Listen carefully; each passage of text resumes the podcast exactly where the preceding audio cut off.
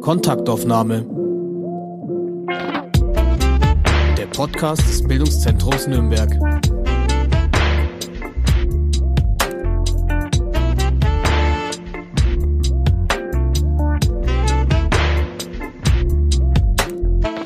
Herzlich willkommen zu einer neuen Kontaktaufnahme. Mein Name ist Anne Wasmuth und ich bin heute zu Gast bei Edeltraut Rager, Leiterin der Nürnberger Tafel.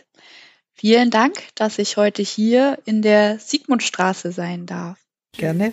Es ist noch gar nicht so lange her, da sind Sie in den Ruhestand gegangen. Sie haben aber vorgebaut und haben vor fünf Jahren die ehrenamtliche Projektleitung der Nürnberger Tafel übernommen. Diese wird vom Bayerischen Roten Kreuz getragen. Das Bayerische Rote Kreuz, kurz BRK, da hat jeder, jede Rettungswagen vor Augen, kommt einem vielleicht der Blutspendedienst in den Kopf oder der BRK-Suchdienst. Also ein ganz breites, vielfältiges Spektrum an wohltätigen und sozialen Arbeitsfeldern. Sie selbst haben hier in Nürnberg an der FAU Sozialwissenschaften studiert und sind nach ihrem Studium durch eine Hospitanz zum BRK gekommen und sind dem BRK sozusagen bis heute treu geblieben. Sie haben die Rettungsleitstelle in Nürnberg geleitet und sich seit Ende der 1980er Jahre ganz der Altenhilfe verschrieben. Das hat mit der Leitung des damals ganz neu errichteten Seniorenheims am Zeltner Schloss angefangen und hört am Ende mit drei Pflegestandorten, zwei Tagespflegen sowie einem betreuten Wohnen auf.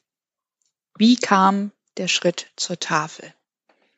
Der Schritt zur Tafel hat sich eigentlich von selbst ergeben, denn äh, in meiner hauptamtlichen Eigenschaft als Leitung der Senioreneinrichtungen war ich im BRK auch äh, für alles, was mit Essen und Trinken zu tun hat, zuständig, weil wir BRK intern das Catering gemacht haben. Und wir hatten vorher schon Flüchtlingsverpflegung gemacht und dann hat die Tafel, der damalige EV, noch einen Träger gesucht äh, die Geschäftsführung und ich, wir sind dann mal hin zu einem Gespräch und kamen aus dem Gespräch raus als Träger der Tafel.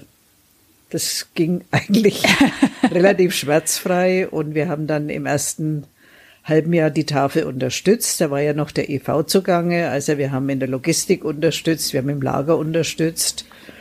Und dann äh, hat die Mitgliederversammlung des EV äh, im zweiten Anlauf beschlossen, das BRK verbindlich als Träger zu nehmen. Und seit 1.7.2017 sind wir eben oder das BRK eben Träger der Nürnberger Tafel. Und ich war dann von Anfang an die Projektleitung. Machte auch einen Sinn, das im Heim mit anzusiedeln, weil da eben die Großküche war, es war Kompetenz in Sachen Lebensmittel vorhanden. Ah. Äh, wir hatten noch aus Flüchtlingszeiten Mitarbeiter, die in der Logistik unterstützen konnten und so ja, hat sich das einfach ergeben. Ja.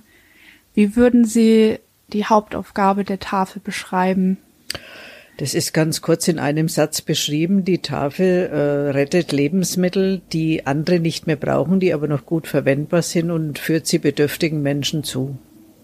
Was war denn zuerst da? Die Idee der Lebensmittelrettung? Die oder? Idee der Lebensmittelrettung, ja. eindeutig. Okay. Warum ist das überhaupt notwendig? Warum schmeißen wir so viel Lebensmittel weg? Ja, ich denke, ein Problem dabei ist, dass die Menschen ja immer äh, beim Einkaufen bis zum Ende die große Auswahl haben wollen. Das andere ist, dass jeder alles anbieten möchte, damit also kein Kunde jetzt äh, unzufrieden aus dem Laden geht und damit einhergeht halt dann einfach äh, Riesenverschwendung. Also es wird zum einen sehr viel mehr produziert, als man verbrauchen kann oder halt am falschen Ort produziert und es dem Verbraucher nicht zugänglich gemacht. Und in den Läden ist es halt auch schwierig, punktgenau zu disponieren.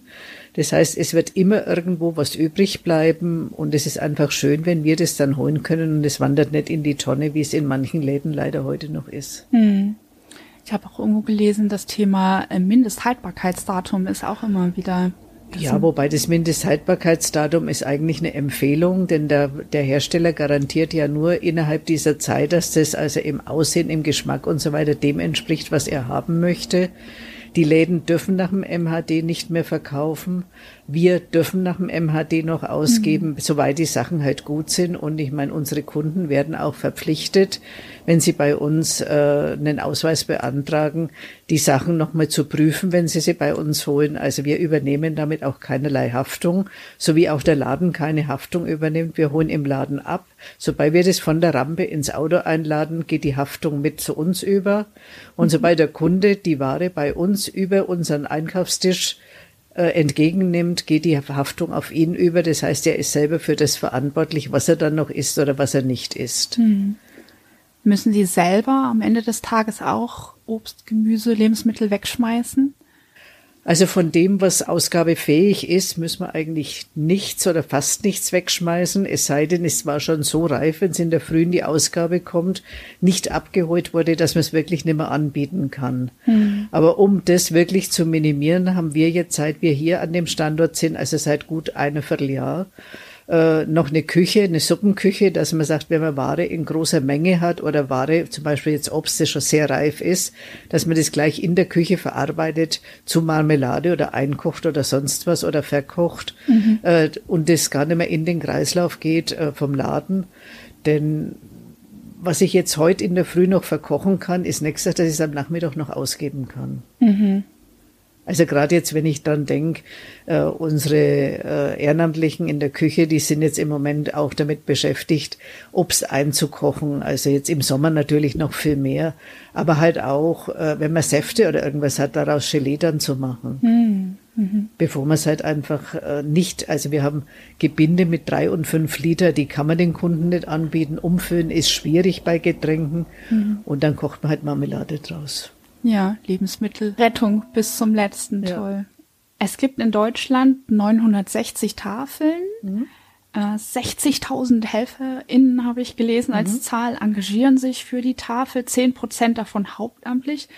Wie ist das in Nürnberg? Sie sind die ehrenamtliche Projektleitung. Genau, mein Kollege, mein Stellvertreter ist ein hauptamtlicher Mitarbeiter hat bei uns als Fahrer angefangen und äh, ja, hat sich dann sehr schnell rauskristallisiert, dass er einfach äh, weit mehr kann als Autofahren und er ist jetzt praktisch die Zukunft und äh, dadurch, dass er halt noch so jung ist, dann muss er natürlich auch hauptamtlich verortet werden, mhm. denn er muss ja von was leben. Wir haben ja den Luxus, äh, wir ganzen Rentner, die wir bei der Tafel sind, dass wir unser Einkommen über Rente haben, aber die jungen Menschen brauchen natürlich ein Gehalt. Und so haben wir jetzt eben, wie gesagt, die eine Leitung ist hauptamtlich. Wir haben vier hauptamtliche Fahrer, von denen halt ein Teil dann vom Jobcenter gefördert wird und drei hauswirtschaftliche Mitarbeiter, wo auch eine übers Jobcenter gefördert wird und alles andere machen wir ehrenamtlich. Wie viele Ehrenamtliche sind dann hier? Also wir haben registrierte Ehrenamtliche bei der Tafel zu um die 280. Oh. Echt aktiv würde ich mal sagen, sind zwei Drittel bedingt dadurch, dass halt ein Teil äh, durch Krankheit oder jetzt auch im Zuge von Corona dann im Moment äh, nicht so häufig kommt, schon ab und zu mal, wenn größere Sachen sind. Also mal regelmäßig im Einsatz in den Ausgaben sind vielleicht zwei Drittel und in der Logistik natürlich. Ich meine, das vergisst man immer, Logistik und Lager, das ist so selbstverständlich und läuft mhm. mit. Man sieht ja nur die Ausgabe. Aber es muss ja erstmal die Ware hierher gebracht werden. Also das heißt, wir haben jeden Tag vier Fahrzeuge im Einsatz, die jetzt ab früh sieben Uhr ihre Touren fahren nach einem festgelegten Plan. Am Montag wird es immer später, kommen sie erst zwischen eins und halb drei zurück. Mhm. Unter der Woche geht es dann oft mal so halb zwölf, zwölf, dass man schon mal zurückkommt. Und die fahren dann so zwischen 15 und 20 Läden an dürfen maximal 900 Kilo laden mhm. im Auto. Das ist am Montag meistens wirklich auch ausgereizt, äh, diese Nutzlast. Und äh, wenn man jetzt rechnet, eine Kiste sind 20 Kilo, also das sind 40, 45 Kisten. Manchmal müssen die Fahrzeuge sogar die Tour unterbrechen, herkommen und dann ausladen und nochmal fahren, weil sie sonst einfach überladen hätten. Die Beschränkung ist vom Auto her gegeben. Vom Auto her, das ja, ist die okay. Nutzlast. Wer kann das Auto mhm. nicht? Wir haben ein Auto, ein größeres, äh, wo man über zwei Tonnen laden kann, aber das nutzen wir in erster Linie für Auswärtsfahrten. Jetzt heute zum Beispiel fährt das Auto in die Nähe von Coburg, mhm. zusammen mit dem LKW vom Landesverband und holt hier, äh, ich weiß nicht wie viele Paletten, so viel halt laden darf, äh, haben wir Großgebinde Reis bekommen von einem Spender. Mhm. Und die werden jetzt heute Nachmittag bayernweit, also nordbayernweit verteilt. Also sind die Kollegen aus Hof, aus Schweinfurt. Wir fahren mit zwei Autos hin, also so, dass das halt einfach auch äh, sinnvoll verteilt wird und dass man es dann von uns hier dann äh, abpacken kann und an die Kunden rausgeben. Da braucht man quasi ein Logistikstudium. Ja. Nee, also man hat viel Erfahrung dann irgendwann. Ja. Äh, aber es muss halt dann schon geplant werden. Ich meine, die Begrenzung, die natürliche Begrenzung sind eigentlich immer die sieben Fahrzeuge. Hm. Mehr geht halt nicht. Und wenn ich schon vier jetzt unterwegs habe, der junge Mann, der vorhin da reingeschaut hat, der war jetzt heute früh schon äh, bei einer Großbäckerei und hat Gebäck geholt, mhm. hat dann die Ausgabe gleich beliefert, liefert hierher. Dann ist Nachmittag, braucht man mindestens ein Auto, das dann die Ware aus der Ausgabe, das Leergut wiederholt. Also man muss dann schon immer gucken, wie geht es irgendwie, dass man nicht überplant. Ja. Sie haben vorhin gesagt, viele Rentner. Da, er hat tagsüber Zeit, also ja. meistens halt Rentner oder halt Menschen, die irgendwie aus anderen Gründen nicht berufstätig sind. Wir haben auch äh, mitarbeitende Kunden, also das heißt hm. jetzt eigentlich Bedürftige, die äh, bei uns einkaufen, die aber sagen, nee, ich möchte der Tafel auch was zurückgeben. Und die kommen dann nicht an ihrem Einkaufstag, das wollen wir eigentlich nicht, mhm. äh, sondern an einem anderen Tag und helfen mit, sei es jetzt im Laden, sei es jetzt in der Logistik oder auch im Lager unten, denn das Lager ist ja auch ein sehr wichtiger Bereich. Da kommt ja die Ware an, die die Fahrer bringen und hier wird dann nochmal alles durchkontrolliert und sortenrein sortiert, sodass die oben in der äh, im Laden oder auch in der Außenstelle einfach eine Kiste bekommen und da sind halt nur Kartoffeln drin oder mhm. da ist halt jetzt nur Kohl oder irgendwas drin. Äh, aber auch bei der Kühlware, da haben wir dann ja die einzelnen Theken, dass ich sage, gut, ich kriege jetzt eine Kiste und da ist halt wirklich nur Joghurt drin, mhm. sodass die einfach nicht nochmal dann äh, bei der Ausgabe sortieren muss, sondern die kann sich darauf verlassen, wenn vom Lager die Kiste kommt, dann ist halt äh, Ware drin, also jetzt in dem Fall Joghurt oder Wurst oder was. Und es ist auch schon dieses MHD, wobei das MHD wird bei uns relativ entspannt gesehen. Mhm. Aber gefährlicher ist ja, wenn Sie Ware dabei haben, die ein Verbrauchsdatum hat. Denn es ist auch bei uns ein No-Go. Wenn es übers Verbrauchsdatum ist, darf es nicht mehr ausgegeben werden, dann muss es entsorgt werden. Mhm. Und das ist natürlich schon oftmals schlimm, wenn man jetzt so um die Weihnachtszeit oftmals so schönen Räucherlachs oder sowas mhm. bekommt. Das hat alles Verbrauchsdatum und das muss halt dann weg in die Tonne. Mhm. Also das sind so Sachen, die müssen auch wir dann entsorgen, wenn es auch schwer fällt. Ja. Ist die Tafel eine deutsche Erfindung? Nee, die, die Bewegung kommt aus Amerika. Hm. Sind Sie denn auch mit anderen internationalen Partnern vernetzt? Ähm, vernetzt würde ich jetzt nicht sagen. Wir hatten jetzt erstmalig heuer äh, im Oktober äh, diesen internationalen Kongress der Lebensmittelbanken, weil in den anderen Ländern heißt ja Foodbanks. Hm. Das war bei uns in Berlin, also der, die, die Tafel Deutschland war Gastgeber. Und da waren also auch Vertreter aus vielen Ländern, also fast aus allen Erdteilen da. Also das ist eine weltumspannende Idee eigentlich, äh, wobei halt da sehr viel Funktionäre dann da waren von den ausländischen Lebensmittelbanken und da halt mit uns Fußvolk weniger Kontakt war. Aber es waren interessante Themen und es ist auch beruhigend festzustellen, dass alle die gleichen Probleme haben, wenig Ehrenamtliche, äh, begrenzte Mittel, äh, der Zugriff zu Lebensmitteln, dass halt oft mal die Lebensmittel da sind, äh, wo ich jetzt keine Tafel oder nichts habe, sondern ich muss halt äh, auch die Riesenlogistik. Also mhm. da sind manche sehr fortschrittlich. Also da war ein Vertreter aus, aus, von der Insel, also aus England, die haben das sehr gut organisiert mit Zentren und sowas. Aber es waren dann auch Vertreter aus äh, Südeuropa, die halt zuerst im Aufbau sind. Also mhm. da kann man sich dann schon ein bisschen auch zurücklehnen und sagen, naja, so schlecht sind wir eigentlich nicht. Wir bringen es ganz gut hin. Und was halt schön ist, wir sind eigentlich deutschlandweit gut vernetzt. Ja. Ich würde gerne die Stichwort Logistik nochmal aufgreifen. Sie haben gerade auch erzählt, heute früh war schon mhm. ein Fahrer beim Bäcker. Ja. Ist das dann frische Ware? das ist die Moment? Ware vom Wochenende. Ah, also okay. wir bekommen immer die Ware vom Vortag. Ja. Und das ist eigentlich eine gute Geschichte. Wir haben zwei Großbäckereien, wo wir abholen können. Wir haben natürlich auch viele kleine Bäcker, wo wir jetzt bei der Tour abholen. Ja. Aber die großen Bäcker, da können wir in der Früh, also der eine, der in Tennenlohe draußen, man kann man sagen, das ist der Beck, mhm. äh, da können wir schon um halb sieben fährt der Fahrer los, dass er also kurz vor sieben draußen ist. Dann haben die schon aussortiert von den Rückläufern. Das geht ja alles übers Band dann zurück, diese Körbe. Mhm. Äh, was ist Brot, was ist Brötchen, was ist Süßteilchen, so dass wir dann oft mal, wenn wir so kurz vor sieben dort sind, einfach nur die Türme einladen müssen und mitnehmen. Manchmal muss der Fahrer aber auch halt mit nochmal mit ans Band und aussortieren. Und der andere Großbäcker, der ist in da holen wir in der Filiale in Bobbenreuth ab. Das ist der Pfeil, der aus Neumarkt. Mhm. Und der bringt alles, was Rückläufer so von den Nürnberger Läden sind, dann nach äh, Fürth. Und wir können es da holen. Ist natürlich sehr viel leichter, als wenn ich zehn Bäcker abklappern ja. muss.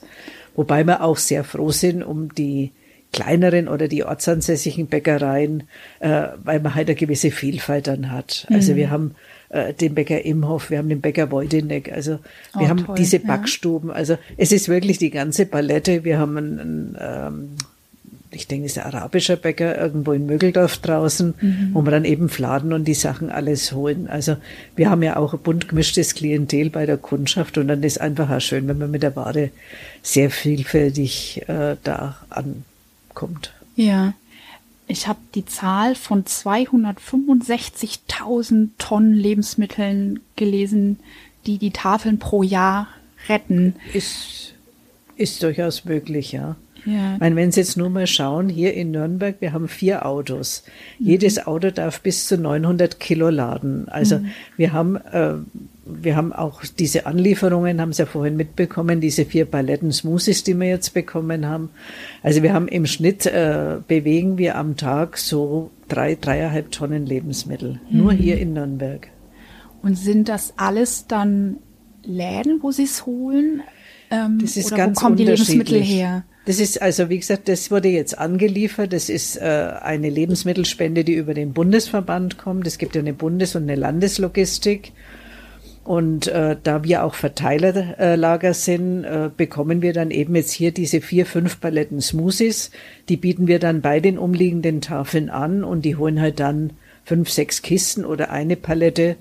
Äh, und das wird angeliefert in der großen Menge. Wir fahren aber auch halt in den Laden, wo wir ein paar Kisten holen. Wir haben die zwei Metros jeden Tag, wo wir teilweise bis zu 20 Kisten holen und mehr. Mhm. Äh, und wir holen aber auch bei Speditionen ab oder äh, bei anderen Spendern, wo es dann heißt, ja, wir haben jetzt eine Palette, zwei Paletten. Also waren jetzt vor einiger Zeit in Fürth äh, bei einem Spender, da haben wir vier Paletten Stollen geholt. Hm. Hilft uns natürlich unheimlich, ja. weil halt die Süßteilchen immer sehr wenig sind von den Bäckern. Mhm.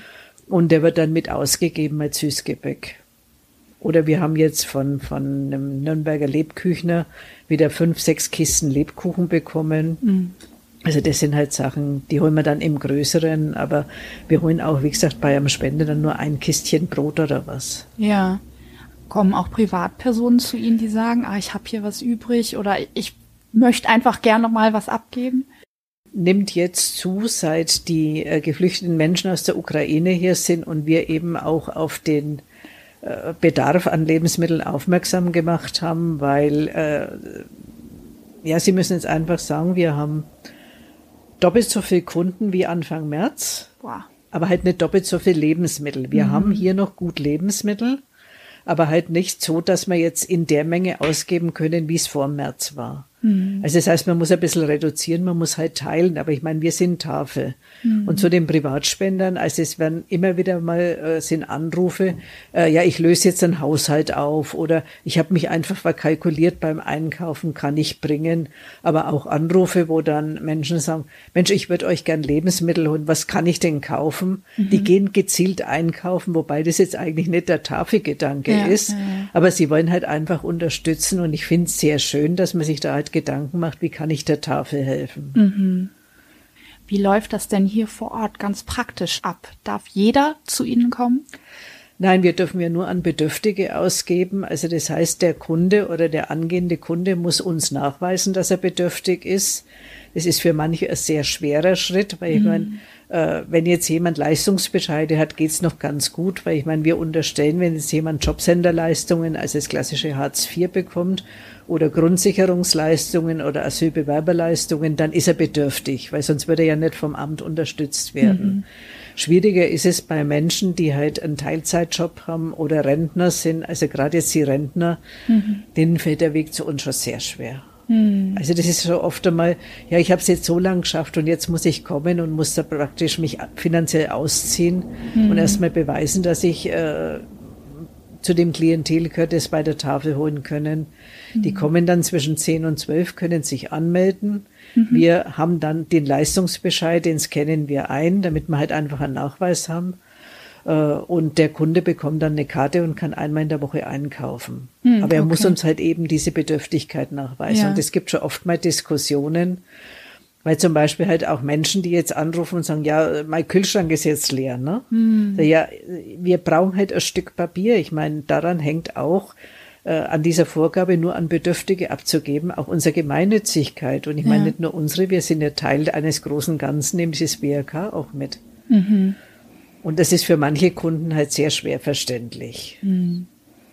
Wenn Sie das aber nachgewiesen haben, dann bekommen Sie einen Ausweis und dann dürfen genau. die einmal in der Woche Dann kommen also Sie, Sie müssen sich für einen Tag oder für eine Ausgabe und einen Tag entscheiden. Mhm. Und an dem Tag können Sie einkaufen, da bekommen Sie dann einen Zeitplan, weil wir so ein äh, Zeitsystem haben. Mhm. Das heißt, äh, jeder Kunde ist mal der Erste und jeder ist mal der Letzte. Also äh, das geht nach den Nummern auf dem Ausweis, die werden so auf einem Blatt aufgeschrieben. Und wenn der Kunde jetzt heute um 14 Uhr kommt, muss er nächste Woche um 13.45 Uhr kommen. Ah. Geht vor bis 12 Uhr und dann fängt er wieder von hinten an. Ah, okay. Uh. Also dass halt jeder mal der Erste ist. Ich ja. meine, jetzt hier bei uns in der, im, in der Sigmundstraße ist es äh, eigentlich nicht so äh, schwierig, wenn er immer zur gleichen Zeit kommen würde, weil mhm. wir können auch unten vom Lager nachholen. Aber die Außenstelle hat halt eine Menge X Lebensmittel und die kann jetzt nicht sagen, Mensch, jetzt kommen so viele, jetzt bräuchte ich noch mal nach. Geht ja. halt nicht. Und drum hat man dieses System gemacht und ich finde, es ist halt einigermaßen auch gerecht. Ja. Und es funktioniert auch gut? Ja, mehr oder weniger. Ja. Also ich meine, es gibt natürlich Kunden, die das absolut nicht einsehen und äh, immer ganz wichtige Termine haben, warum sie nicht zu ihrer Zeit kommen können. Und da gibt's dann unten, also am, am Einlass gibt es oft mal heiße Diskussionen und die Mitarbeiterin, die den Einlass äh, macht, also äh, ich muss die immer bewundern. Ich meine, mhm. natürlich wird die auch mal laut und, und wird auch mal grandig. Wenn sie halt zum zehnten Mal das jetzt erklären, warum so ist, mhm. oder wenn jetzt halt einer meint, der muss sich jetzt von hinstellen und die anderen sind völlig egal. Äh, aber meistens funktioniert's. Mhm. Es ist halt so. Also wenn ich jetzt berechtigt wäre und ich ähm, zu Ihnen komme kann ich dann sagen, ich brauche eine Gurke und einen Joghurt und bitte ein Brot? Also quasi wie nach Sie, Einkaufszettel Sie gehen hier einkaufen? durch den Laden wie beim Einkauf und ich meine, die äh, jeweilige Mitarbeiterin an dem Stand weiß, ich habe so und so viel Ware zu verteilen. Das heißt, wenn viel da ist, dann bietet die halt, was weiß ich, fünf Joghurts an äh, wenn wenig da ist, dann gibt's halt pro Person auch einmal nur zwei. Also mhm. das ist äh, je nachdem, was Ware da ist, aber es soll halt der, der Kunde auch nur das mitnehmen, was er wirklich isst. Also wir hatten schon äh, Zeiten, das war noch in der alten Ausgabe in St. Leonhard, wo die Kunden halt alles mitgenommen haben, was jetzt hier so äh, unterwegs ist. Und dann haben wir in der ganzen Nachbarschaft die Gärten und die, die Müllkörbe ausleeren müssen. Mhm. Und das muss ich jetzt sagen, hat sich hier ganz gut eingespielt, dass die halt wirklich auch sehen, das und das ist da. Und ich meine, die Mitarbeiterin sagt dann schon einmal, gut, sie können sich drei, vier, fünf Teile aussuchen. Wenn genügend da ist, dann wird es überhaupt nicht reglementiert. Aber wir gucken dann schon, dass nichts weggeworfen wird. Also wenn wir jetzt mhm. jemand erwischen, der draußen bei unserem Mülleimer oder an der Bushaltestelle dann was entsorgt, was er hier frisch geholt hat, mhm. der kriegt dann schon einmal einen freundlichen Hinweis und beim zweiten Mal unter Umständen wird er dann auch mal für eine Zeit gesperrt. Mhm. Weil dann fehlt anscheinend der Bezug zu der Wertigkeit der Lebensmittel. Ja. Bekommen die Menschen bei Ihnen alles, was sie nachfragen? Also Sie haben es schon gesagt, ja, haben. die süßen Sachen sind manchmal Die knapp. sind heiß begehrt. Ja. Also da muss man aber halt auch manchmal dann einteilen. Ich meine, äh, wir haben Zeiten gehabt, äh, da, also ich, ich bin selten mit draußen im Laden. Äh, da kam ein Kunde und habe ich gesagt, ja, was er denn möchte. Ja, was sie mir geben. Sag, ich weiß nicht, was sie essen, also müssen schon entscheiden, was sie wollen. Ja. Dann hatte ich eine relativ große Tüte. Ja, wie viel kriege ich? Sag, ja, wie viel wollen's denn? Und dann hat er sieben Teilchen mitgenommen. Und dann kommt die, die Kollegin vom Brotstand und sagt, wieso geben Sie dem so viel? Na, weil die nächste, die für fünf einkaufen darf, halt nur zwei Teile mitnimmt. Das gleicht sich aus. Ich meine, wenn wenig da ist, ist es blöd. Mhm. Weil die Süße geht immer. Also wir hatten eine Zeit lang einen Spender, der hat diese fürchterlich zuckrigen, süßen Donuts, mhm. haben wir da geholt gehabt. Also da, die sind schon am Finger festgeklebt, wenn man sie ausgepackt hat. Und dann kam meine Mutter und äh, sage ich, ob sie davon auch was, dann sagt sie, ja, gern. Dann sage ich, essen Sie das? Sagt ich nicht. Meine Kinder, ja. die warten schon, wenn ich komme und zerlegen mir die Tasche. Ja. Also das sind so Sachen, die gehen halt. Ne? Das wir sind hier heute in der Sigmundstraße. Sie haben auch schon mhm. von Außenstellen gesprochen. Genau. Welche sind das in Nürnberg? Wir haben noch fünf Außenstellen. Also jetzt heute ist die Grolandstraße offen. Das ist St. Martin in der Nordstadt. Morgen ist die Nunnenbeckstraße. Das ist bei unserem Träger in der, in Börth. Ja. Äh, am Mittwoch ist Langwasser. Das ist die größte Außenstelle, die wir haben. Darum ist Mittwoch hier bei uns auch zu, weil sonst könnte man es von der Logistik her, von den Lebensmitteln nicht schaffen. Am Donnerstag ist der Jakobsplatz noch offen. Das ist also in der Innenstadt, mhm. das Pfandzentrum Elisabeth. Und am Freitag ist unser jüngstes Baby, ist die Wartburgstraße am Nordostbahnhof. Eine Ausgabe, die also vom ersten Tag an super gelaufen ist, weil halt die Kirchengemeinde, der, beide Kirchengemeinden dahinter stehen. Mhm. Äh, St. Lukas und Allerheiligen und dann halt noch äh, im Stadtteil einige Organisationen. Also die ist ein absoluter Selbstläufer vom ersten Tag an. Ja, und als Bedürftiger oder wenn ich eben Kunde bin, dann entscheide ich mich auch für eine Ausgabestelle. Genau. Mhm. Außer im Moment haben wir ein bisschen Einschränkungen äh, durch die vielen Kunden, die wir jetzt haben, dass wir bei manchen Stellen sagen, jetzt machen wir mal zeitlich begrenzt eine Aufnahmesperre. Mhm. Äh, denn wenn ich jetzt denke, in Langwasser, wir fahren jetzt schon mit drei Autos nach Langwasser Ware liefern. Und wenn ich da noch mehr Menschen kommen lasse, kriege ich die Ware nicht mehr hin. Mhm. Aber sag mal, im Grund kann man sich entscheiden, wo man einkaufen will. Und das macht ja auch einen Sinn, weil ich meine, es ist ja Blödsinn, wenn jemand vom Nordostbahnhof bis hier in die Sigmundstraße zum Einkaufen fährt mhm. und eigentlich um die Ecke die Ausgabe hat. Ja. Ich habe neulich einen Bericht gesehen, da wurde ein Ehrenamtlicher gezeigt, der Menschen, die zu einer Tafel kommen, auch das Kochen gezeigt hat. Also da waren vor allem alleinstehende mhm. Männer, die wussten mit den frischen Lebensmitteln mhm. gar nichts anzufangen, sondern haben am Alltag eher teurere Fertiggerichte gekauft. Beobachten Sie Ähnliches hier auch? Ist bei uns auch ein Thema. Also äh, wir haben immer das Thema, wir lachen schon immer, wenn es dann im Sommer, Mai, Juni den Spargel gibt. Äh, mhm. Spargel ist ja, jeder sagt, ja, toll Spargel. Und wir haben viele Kunden, die sagen, nö, ich weiß gar nicht, wie man den macht. Und mhm. wenn er fix und fertig ist, dann nehmen wir ihn schon mit. Also das ist schon. Und wir fangen jetzt im Dezember, so Gott und Corona wollen, äh, Projekt an, mit Kindern zu kochen. Ah, weil also äh, es gibt ist auch ein, ein bundesweites Projekt vom Bundesverband, äh, dass man sagt, gut, man fängt bei den Kindern an, dass sie einfach die Wertigkeit der Lebensmittel kennenlernen. Es wird von einer Ökotrophologin begleitet äh, und hier halt auch lernen, was man aus frischen Lebensmitteln machen kann und dass das einfach ja oft einmal viel einfacher ist und halt weit besser schmeckt, als wenn ich nur Dose aufmache. Mhm. Aber wir haben viele Kunden, die nicht kochen wollen oder nicht kochen können oder sagen, ich habe gar keinen Herd. Mhm. Wir haben am BZ übrigens sehr viele tolle Kochkurse. Vielleicht sollten wir auch da mal was zusammen machen. Wäre gute Geschichte, ja. ja. Wobei wir jetzt halt leider Gottes bei, wir haben schon etliche Versuche mit Kochkursen gestartet. Also jetzt nicht in meiner Zeit, sondern vorher, das erzählen mir immer die Kolleginnen, die schon länger bei der Tafel sind am Schluss waren dann halt immer die Mitarbeiter da gestanden. Also mhm. zu meiner Zeit hat man mal ganz am Anfang, das, das war irgendwie so schlimm. Äh, da sind einige junge Frauen kommen, die studieren an der, also an der evangelischen Fachhochschule. Ja. Ich sagte, ja, sie wollen halt ein Projekt machen, Back, äh, Plätzchen backen mit Kindern. Sag, na ja, probieren können wir's.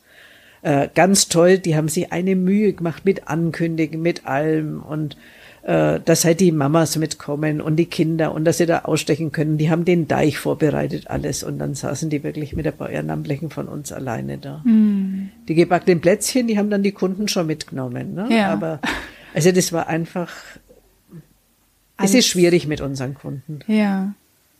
Das ist ja auch das, was man in vielen Studien immer wieder lesen kann, dieser Zusammenhang zwischen Armut, Bildung und Gesundheit. Das heißt weniger Bildung, in dem Fall Wissen um ausgewogene Ernährung auf der einen Seite und auf der anderen Seite dadurch ausgelöst eher Krankheiten, dadurch eher Jobverlust etc. Aber stimmt, das kommen zur Tafel nur diejenigen, die auf ja auf den Lebenslauf gesehen keinen Schulabschluss haben oder nee. kann man das so verallgemeinert gar nicht sagen? Überhaupt nicht. Hm. Also äh, zur Tafel kommen Menschen, äh, also ich meine, wir, wir wissen jetzt äh, selten, was so äh, bildungsmäßig oder so mal berufsmäßig mal der Hintergrund war. Also das ist bunt gemischt, was kommt. Mhm. Wir haben auch äh, Kunden, die wirklich auch äh, gut kochen können, die äh, nur frische Lebensmittel wollen, die also fast nichts Convenience-mäßiges mitnehmen. Und auch von der Bildung her ist es riesen breites Spektrum. Also ich würde es jetzt nicht so pauschal sagen. Natürlich ist ein großer Anteil von Menschen, die halt jetzt irgendwo aufgrund fehlender Ausbildung oder mangelnder Bildung irgendwo dann halt in dieser Schleife Grundsicherung Jobcenter gelandet sind. Aber es sind auch Menschen, die einfach gute Voraussetzungen haben und aus irgendwelchen Gründen Krankheit oder sowas dann einfach nicht mehr auf die Beine kommen. Mhm auf der einen Seite eben diese Tonnen von Lebensmitteln, auf der anderen Seite die Menschen, die diese bekommen. Zwei Millionen sind das in Deutschland. Wahrscheinlich Tendenz sind es steigend. jetzt noch mehr. Ne? Unglaubliche Zahlen in so einem reichen Land. Hinter jeder Zahl ja. verbirgt sich ein einzelnes Schicksal, eine eigene Biografie. Ja. Bekommen Sie das vor Ort viel mit von den Geschichten dahinter? Also dadurch, dass wir jetzt so viel Kunden haben, ist eigentlich nicht mehr sehr viel Zeit, äh, um mit dem Kunden ein persönliches Verhältnis aufzubauen. Aber die langjährigen Kunden, die kommen, die kennt man ja auch. Mhm. Und es sind oft schon tragische Schicksale, die sich dahinter verbergen. Also das kriegen halt vor allem jetzt auch unsere Mitarbeiter mit, äh, die dann sagen, ja, der kommt schon so und so lang und da ist das und jenes und der äh, Sohn oder Tochter dann relativ früh verstorben und dann halt einfach die Kurve nicht mehr gekriegt und mhm. so. Also es sind oft einmal schon und jetzt auch bei den ukrainischen Menschen, ich meine, da ist es halt mit der Sprachbarriere, aber das erzählen dann die Dolmetscher oft mal, was da halt so an Schicksalen dahinter steht. Mhm. Also es ist schwierig. Sie haben gesagt, es sind manche, die kommen schon sehr, sehr lange ja. hierher, zum Teil Jahrzehnte. Manche sind durch Krankheit betroffen. Mhm. Sehen Sie auch Lebensläufe, wo es Menschen aus der Armut wieder rausschaffen? Ja, die kommen dann einfach nimmer. Ja. Ne, das ist, also wir haben jetzt, das ist eigentlich traurig, wir haben jetzt im Moment äh, immer wieder mal Kunden und wenn man dann bei uns im System nachschaut, dann sieht man, okay, die waren mal, was weiß ich, bis 2014 oder so Tafelkunden waren dann weg, also haben es irgendwie anders geschafft und kommen jetzt halt mit dieser komischen äh, Preisentwicklung äh, einfach wieder zurück. Mhm. Aber es gibt auch Menschen, äh, die es halt dann wirklich schaffen, wo man dann immer wieder mal, also die von der Ausgabe, die treffen sie dann beim Einkaufen oder so und mhm. sagen, ja, ihr habt mir geholfen. Oder es ist auch schön, äh, immer wieder mal, ich, ich war neulich auf einer Veranstaltung, da sollte ich eine Spende abholen, das war so eine Charity-Versteigerung. Und dann hat er ein junger Mann mitgesteigert und dann kommt er zum Zahlen. Ich war neben der Versteigerin gesessen und sagt, für die Tafel gebe ich das gern, weil ich habe euch auch schon mal braucht und ihr habt mir sehr geholfen. Mhm. Und das sind einfach so Rückmeldungen, wo du sagst, der hat die Kurve gekriegt. Mhm. Toll, ja. Deutschland nennt sich ja Sozialstaat. Wäre es nicht eigentlich Aufgabe des Staates für die Grundversorgung der Menschen zu sagen? Weil in diese Rolle rutschen sie ja im Moment immer mehr rein. Gar nicht mehr so diese Rolle Lebensmittelretter, sondern mhm. eigentlich ja Armutsgrundversorgung. Ne? Es ist eigentlich traurig. Also, mhm. wobei ich kann es nicht verorten, woran es liegt, weil ich meine, man sagt ja immer, das, was so Hartz-IV-Sätze sind oder Grundsicherung, ist auskömmlich, um äh, ja, die Leute vom Verhungern praktisch zu schützen oder halt ein einigermaßen vernünftiges Leben. Aber es ist halt anscheinend nicht ausreichend. Wobei ich es aber nicht festmachen kann, liegt es daran, dass ein Teil dieser Menschen halt einfach nicht mit dem, was sie an Mittel bekommen, umgehen können, also sprich ihr Geld nicht einteilen können. Äh, oder liegt es halt daran, dass man irgendwann die Sätze nicht mehr angepasst hat. Mhm. Also wir stellen halt fest, dass die Menschen jetzt gerade so wir haben Kunden, das ist, die, die bedienen eigentlich so die erste Aussage. Die kommen so die ersten 10, 15 Tage vom Monat sehen wir die überhaupt nicht. Mhm. Und dann stellen sie plötzlich fest, verdammt, das Monat ist ja nochmal so lang, aber das Geld ist alle. Mhm. Dann kommen sie wieder zu uns. Und es gibt aber halt auch Menschen, die sagen, ja, wir werden, was das Sozialamt und der Job sind immer vehement verneint, von den Behörden hergeschickt, geht zur Tafel, da könnt ihr euch auch holen. Mhm. Also wir sind schon praktisch so mit eingeplant und das ist eigentlich was, was mir Angst macht. Weil wir fürchten uns alle hier vor dem Tag, ich meine, wir haben es jetzt bisher trotz Pandemie, trotz Flüchtling, geflüchteter Menschen immer geschafft, jeden Tag aufzumachen mhm. und niemanden abzuweisen. Aber ich fürchte mich vor dem Tag, wo man irgendwann einmal sagen muss, Jetzt ist aber was erreicht, jetzt geht's einfach nicht mehr. Weil ich sehe halt auch unsere Ehrenamtlichen, ich meine, wir sind ja alle nicht mehr taufrisch, wir sind ja alle schon ein bisschen ältere Mädchen, meistens mhm. halt Frauen, äh, die vor der Flüchtlingswelle war so, dass der Laden eigentlich um eins aufgemacht hat und um vier Schluss war. Und jetzt ist es so, dass wir um zwölf den Laden aufmachen bis halb sechs. Mhm. Und ich meine, das sind aber die gleichen Leute. Also äh, jetzt heute hinten in der Küche, unser Älteste, die ist 88, kommt zwei Tage eisern und backt um. Wow. Und auch in der Ausgabe sind halt Frauen, die teilweise schon die 80 überschritten haben mhm. und sind diese lange, die fangen jetzt, die Kollegin, die jetzt gerade reingeschaut hat, das ist die Ausgabeleitung heute, mhm. die fangen jetzt an, ihren Laden aufzubauen haben dann eine kurze Pause vor zwölf, fangen um zwölf an, haben dann um zwei nochmal zehn Minuten Pause und arbeiten dann durch bis um fünf, halb sechs. Und dann muss ja noch das ganze Zeug aufgeräumt werden. Ja, Wahnsinn. Also das ist schon, und ich meine, die mhm. laufen schon alle am Limit. Und wir haben jetzt halt auch, äh, früher war es halt so, dass man einmal in der Woche zur Tafel geht zum Helfen. Mhm. Wir haben jetzt viele Mitarbeiter, die sagen, okay, ich unterstütze einfach an anderen Tagen noch. Und viele von uns, und vor allem halt von in den Ausgaben sind dann oft mal zwei, drei Tage da. Mhm. In dem Alter. Also das ist eine sportliche Leistung und äh, verursacht man manchmal auch sehr viel schlechtes Gewissen. Mhm. Ja, es ist schwierig. Ja. Aber die jungen Menschen haben halt keine Zeit. Ich meine, mhm. wir haben im Lager unten viel junge Menschen, mhm. die kommen aber halt einfach nur äh, an bestimmten Tagen oder halt äh, eine Zeit, eine gewisse Zeitspanne und dann sind sie wieder weg. Im Moment haben wir eine starke kubanische Fraktion. Ah. Das ist, das sind ist ein Pärchen, die sind gekommen, sie wollen was tun. Mhm. Und denen hat es so Spaß gemacht. Äh, dann haben sie Freunde mitgebracht. Und wenn die jetzt aufschlagen, dann sind die teilweise fünf oder sieben von den Kubanern und die sortieren da unten dann. Ja. Oder es sind halt mitarbeitende Flüchtlinge, die auch im Lager unten helfen, also halt ja. ukrainische Menschen. Ja.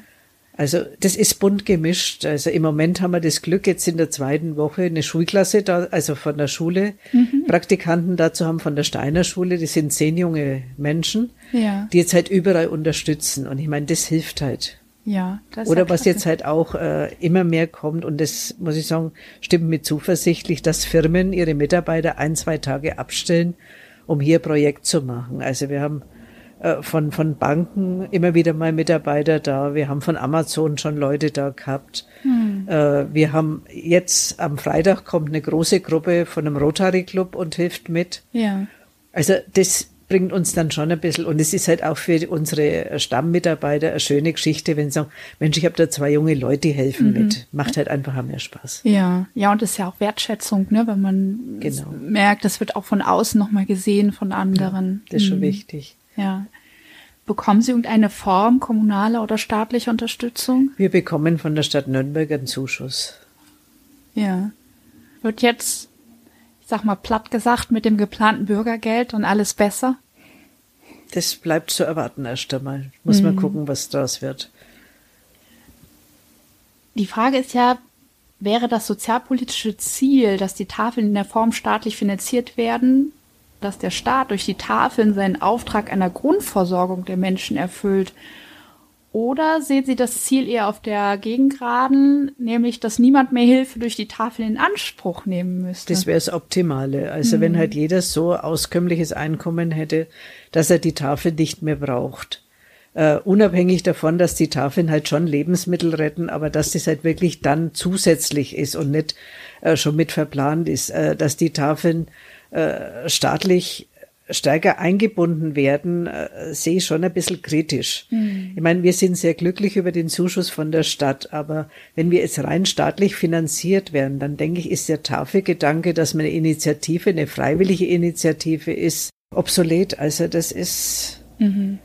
Ist dann nicht mehr das, was, was wir waren. Dann sind wir halt einfach eine von vielen staatlichen Einrichtungen, die Lebensmittel verteilt. Hm. Und ich glaube nicht, dass das im Sinne des Erfinders ist. Ja. Inwieweit sind Sie auch von den Preissteigerungen betroffen? Sind wir stark betroffen? Ich meine, ich habe Ihnen vorhin erzählt, wir haben sieben Kühlsprinter unterwegs, die halt mhm. halt alle mit äh, Diesel fahren, ja. weil man kann ja diese Kühlsprinter also nicht auf äh, Elektrobasis bewegen, weil es halt einfach die Aggregate nicht äh, laufen würden. Mhm. Da haben wir einfach nicht genug Energie dann. Aber sagen wir, die, die Treibstoffpreise machen uns zu schaffen und man wird jetzt halt sehen, was Energiekosten noch auf uns zukommen. Also wir heizen ja hier im Haus noch mit Öl, aber auch die Ölpreise sind ja enorm angestiegen mhm. und ja, äh, auch die Verbrauchsmaterialien werden halt sehr teuer. Ne? Das betrifft uns halt. Also äh, wir ist ja nicht nur, dass wir Lebensmittel haben, man muss die Lebensmittel verpacken. Mhm. Äh, man muss die oft mal zubereiten oder sowas. Und da merkt man halt dann schon, wenn man Preise vergleicht von vor einem halben Jahr, dass die teilweise äh, um ein Drittel mehr sind oder noch höher. Mhm. Und das ist schon schwierig. Ja.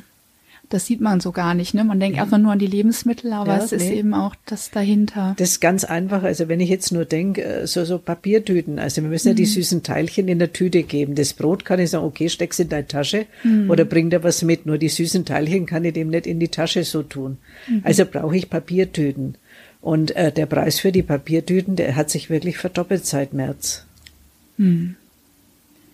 Ist die Spendenbereitschaft nach wie vor groß? Äh, Im Moment läuft sehr gut. Also muss mhm. ich jetzt sagen, es sind neue Spender, die bisher noch äh, überhaupt uns nicht unterstützt haben. Es sind aber auch Stammspender, die regelmäßig uns unterstützen mit einer monatlichen, mit einer vierteljährlichen Spende. Mhm. Und äh, es ist sehr viel Offenheit. Also es kommen auch Organisationen oder Vereinigungen, wie jetzt Rotary unterstützt uns ja schon länger, aber es kommen auch andere dann jetzt auf uns zu und sagen, was kann man denn tun? Äh, also im Moment mhm. äh, ist es auch notwendig, ja. dass es so gut läuft, weil, wie gesagt, wir finanzieren uns ja rein aus Spenden und eben diesem Zuschuss. Äh, und wenn halt dann mal irgendwie Projekte sind, Projektfinanzierungen, Glücksspirale, solche Dinge. Aber wir müssen uns halt selber tragen. Also der Träger schießt da auch nichts zu. Mhm, okay ich erlebe es ja jetzt sehr positiv, auch wenn das ja keine nicht immer leichte mhm. Arbeit ist und auch wenn die Umstände nicht immer leicht nee. sind, aber sie sind jetzt kein Jammermensch in der Stunde, es, wie ich sie jetzt kenne. Es hilft dir nichts. Ja. Äh, wenn Sie trotzdem jetzt einen Wunschzettel schreiben dürften, was würden Sie sich für die Nürnberger Tafel wünschen? Dass wir weiterhin äh, auf, soliden, auf einem soliden finanziellen äh, Grund stehen können, dass wir uns wirklich dauerhaft finanzieren können und dass man unseren Aufgaben ordentlich nachkommt, also genügend Ehrenamtliche und vielleicht auch jetzt äh, nicht dieser enorme Anstieg an Kunden. Mhm. Weil natürlich äh, sagen wir, wir, wir müssen die Lebensmittel loswerden, aber es ist halt was anderes, ob ich den Druck habe, dass ich zur Tafel muss oder ob ich sage, na ja, das ist was ergänzend, ich könnte. Mhm. Also das wäre jetzt was, was uns das Leben leichter macht. Aber sagen wir, Tafelarbeit macht halt auch Spaß. Also was jetzt äh, mir persönlich sehr viel Spaß macht, ist halt auch diese ganze Logistik dass ich halt Sachen holen kann, die ansonsten irgendwo in der Tonne lande und die noch irgendwie äh, gut präsentieren kann und sich jemand drüber freut, dass ich ihm die hole. Ja. Also es macht schon Spaß. Das ist ein ganz wunderbares Schlusswort. Frau Rager, vielen, vielen Dank, dass Gerne. ich heute hier sein durfte. Alles, alles Gute für diesen Winter, für diese Arbeit, ein gutes Durchhalten für Ihren Ehrenamtlichen und ähm, Gebe ich ja. gerne weiter. Dankeschön. Gerne. Vielen Dank für die Zeit.